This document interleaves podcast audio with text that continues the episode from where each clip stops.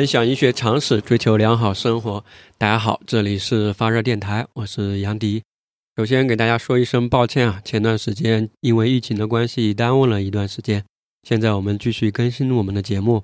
那今天我们讲什么呢？大家看到本期的题目也知道，这次又是一个导言性质的节目。那顾名思义，也就是在接下来的这段时间里，我准备开一个叫做“就医常识”的专题。也就是讲述我们在就医看病过程中各个环节可能会遇到的一些问题，以及提供一些可能有帮助的信息和知识。所以本期节目呢，我先介绍一下这个专题是讲什么的，也就是说你听了过后能够获得些什么，以及一些收听的建议。那么从本期节目开始呢，在每期节目的末尾，我新增了一个推荐的环节，会推荐一些好东西。那我们正式开始今天的内容。那在很多人的印象中呢，看病就医是一门技术活，感觉是一个很复杂的事情。这么说也没错，其实看病这件事儿啊，说简单也简单，说复杂也复杂。说它简单呢，无非就是当你有不舒服的时候，直接去医院看病不就完了嘛？对吧？说它复杂啊，其实就是因为这个看病就医的整个过程啊，其实还是有挺多这个不同的环节而组成的。那我们这个就医常识的专题所讲述的内容范围是什么呢？我给他定了一个起点和终点，起点就是我们从不舒服，从有症状不舒服开始，终点就是直到我们这个疾病康复完成。那其实，在这个一头一尾的这个过程中，会有很多的环节。我这里大概梳理了一下。首先，我们看病呢，就是从我们自己有不舒服的症状出发，然后下一步呢，是我们决定去看医生去看病。因为很多时候我们不舒服了，并没有去医院看病，对吧？有可能就是在楼下的药店啊，什么买一点药，或者通过身体的自愈的这个康复能力而这个恢复了。而如果决定去看病呢，下一步就是我们确定要去的医院、科室和要挂号的医生。那再下一步呢，就是啊，很多人觉得老大难的问题，也就是挂号。再下一步就是我们挂号后去医院这个门诊就诊。在下一步，如果是完整的环节，有可能，嗯，比较严重的疾病会涉及到住院治疗，甚至是手术。然后再下一步是我们回家康复治疗的这个过程。然后呢，可能会涉及到复诊复查，有可能这个环节还会反复多次。最后呢，就是到达我们的终点，也就是疾病的康复。这就是我梳理的一个关于就医的整个环节和流程。那先梳理好这个环节过后呢，我们大家后面在听的过程中也知道，现在我们讲到的是哪个环节，这样也确保我们不会遗漏一些重要的环节而没有讲到。所以在这个专题后续的节目中，我们就聚焦在里面一些重点的啊老大难的一些环节来进行讲述和提供一些信息。比如说，我们决定去看病了，然后这个时候要确定去哪个医院去看哪个科室，去看哪个医生。在这个环节中，其实我们确定医院和科室都还不算难，但是在确定去挂哪个医生的号的这个时候呢，可能会遇到一些选择困难呀，或者不知道挂哪个医生。因为我们知道现在这个三甲医院分科也特别的细，甚至同一个科室里面也不同的医生也有不同的擅长的这个疾病方向，所以我们如何通过自己的不舒服能够匹配到适合自己这个症状或者疾病最合适的那位医生呢？这其实还是蛮长的一个流程和这个信息不对称所造成的这样一个问题，所以我们就会讲如何从自己的不舒服来找到自己最合适的医院、科室和医生。然后呢，在挂号这里，我们试图来争取讲一些如何挂号的这样一些呃实用技巧吧。然后在这个门诊去就医的这个环节呢，因为我们知道在门诊医生特别忙，每天可能从上午到下午要看一百个病人，中间休息和吃饭的时间都特别少，所以他也没有办法，他留给每个病人的这个时间可能真的就只有啊三到五分钟，因为如果他给了你半个小时或者一个小时，那他后面的病人也都不用看了，今天也不用下班了，所以我们就在这个地方我们。可以讲一讲，就是在就诊前，我们如何做好我们就诊的充分的准备，呃，进到诊室后，如何能与医生进行高效的沟通，能够把自己想问的问题或者自己的担心的一些事情，能够全部问得清楚，能够问得明白。那回家后呢，我们可能会找一些自己疾病相关的一些科普内容，甚至有可能会在网上购买一些药品。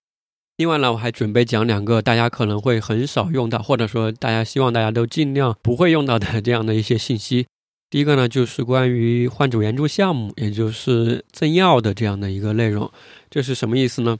我们知道很多一些新药和这种特殊的药品啊是很贵的，但是呢，这个药品的制药企业和我们的基金会会有一些合作的这种慈善的援助项目。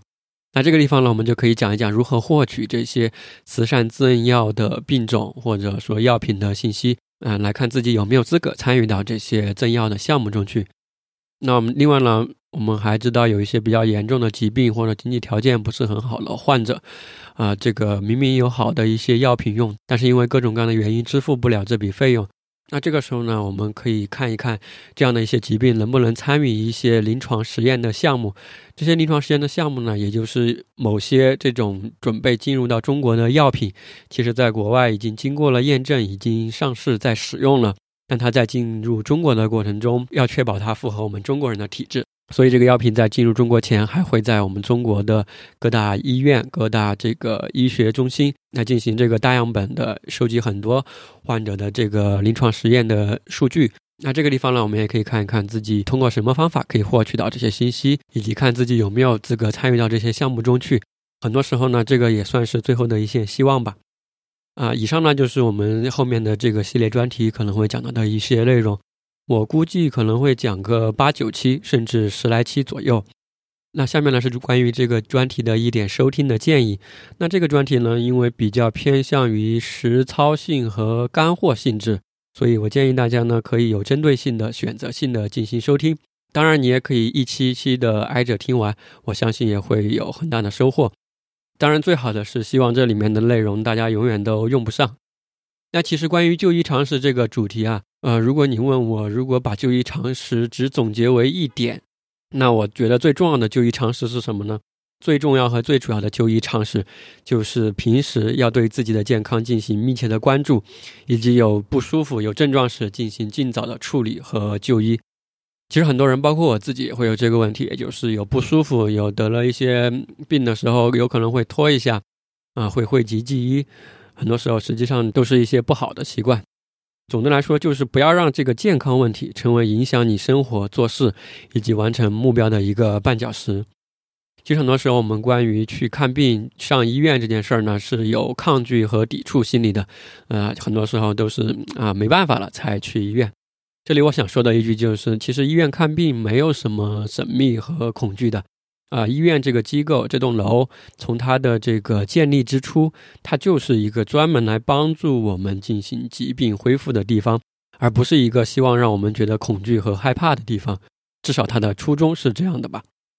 那然后呢？关于这个就医常识的专题，因为每个患者这个个体差异的一个特殊性，我在后面所讲到的这些内容，仅供大家进行一个参考。你的诊断和治疗建议，请一定一定以您的主治医生的这个诊断和建议为准。那上面呢，就是我们这个就医常识专题的一个整体的介绍。那下面呢，我们就进入今天的推荐环节。那我为什么会想到在末尾加这样一个推荐环节呢？其实我也是从另外一个播客叫做天书广播那里吸取的灵感。天书广播呢是一档聚焦在伊朗、波斯历史文化，包括文字、文学相关的一档播客节目啊，也推荐大家关注。